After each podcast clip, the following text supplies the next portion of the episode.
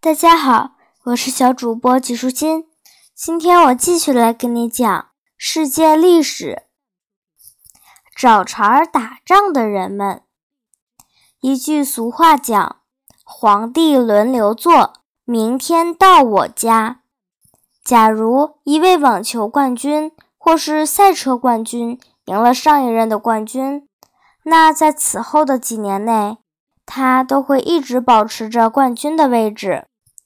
不过，迟早有一天，更年轻、更优秀的运动员会出现，也将从他那里将冠军的宝座赢回。这个道理好像也比较适用于国家。一个国家将霸主地位从另一个国家手中赢得，然后将这个位置保留几年，再接着，当这个国家逐渐衰落时。后起之秀又将他的位置给接替了。我们已经知道，历史上先后做过历史霸主的有尼尼微曾经做过，接着巴比伦上场，接着轮到了波斯，接着然后就是希腊，最而最后是马其顿。你或许会好奇，谁会是亚历山大帝国四分五裂后的下一任霸主呢？谁会来接这个班呢？亚历山大在征服世界的时候，他始终朝着日出的东方和南方前进，却对日落方向的西方国家不大留意。于是，我们就要提到罗马了。我们已经有一段时间没有提到它了。那时的罗马只是一个小城镇，那里的街道狭窄，房子也都是些小木屋。对亚历山大来说，他根本不会将这样的地方放在心上。而且那时罗马自己也没有什么野心，只是想要防止外界侵犯。但是就在这个时期，罗马开始发展起来。其力量的强大，已经不但能够保护好自己的国土不受侵犯，还能对外发动战争，和别的国家打一场硬仗了。于是，罗马差不多和意大利所有的城邦都进行了一番交战，并且最后取得了胜利，成了整个靴子地区的霸主。这里的靴子指的就是意大利。因为意大利的国土在地球上的形状就如同一只靴子一样。接着，罗马人开始环顾外面的世界，想看看意大利之外是不是还有什么地方可以值得他们征服。也许你在地图上已经看到了，意大利这只靴子的前尖正对着它前面的一个小岛，就仿佛要将它当足球踢一样。这个小岛就是西西里岛，而穿过地中海的北非那边有一个城市正对着它，这个城市就是迦太基。迦太基是腓尼基人在多年前建立的，此时已经发展成一个非常富有强大的城市了。很多年过去，腓尼基人已经和北非人原住民融合在一起，形成了一种独特的文明。这个原住民就是当地的博博尔人，他们在农场里种植了大片的果树和橄榄树，还饲养了成群的牛、羊和马。其中，富人家还拥有很大的庄园。因为迦太基临近海域，于是就像古代腓尼基人的第二城和西顿城一样。他们在这里建造了很多的船只，和地中海沿岸的其他海港进行贸易往来。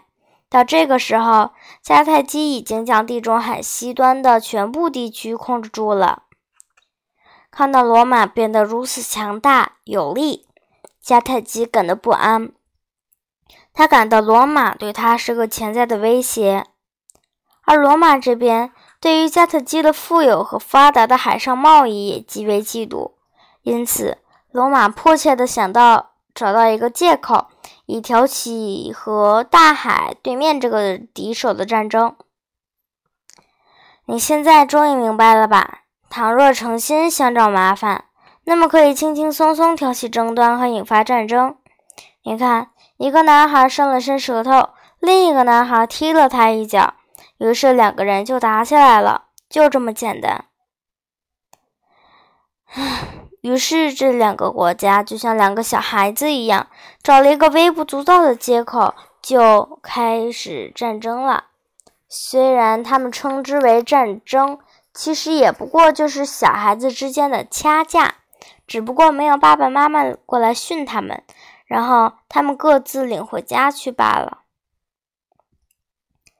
很快，罗马和迦太基就找了个借口挑起了战争。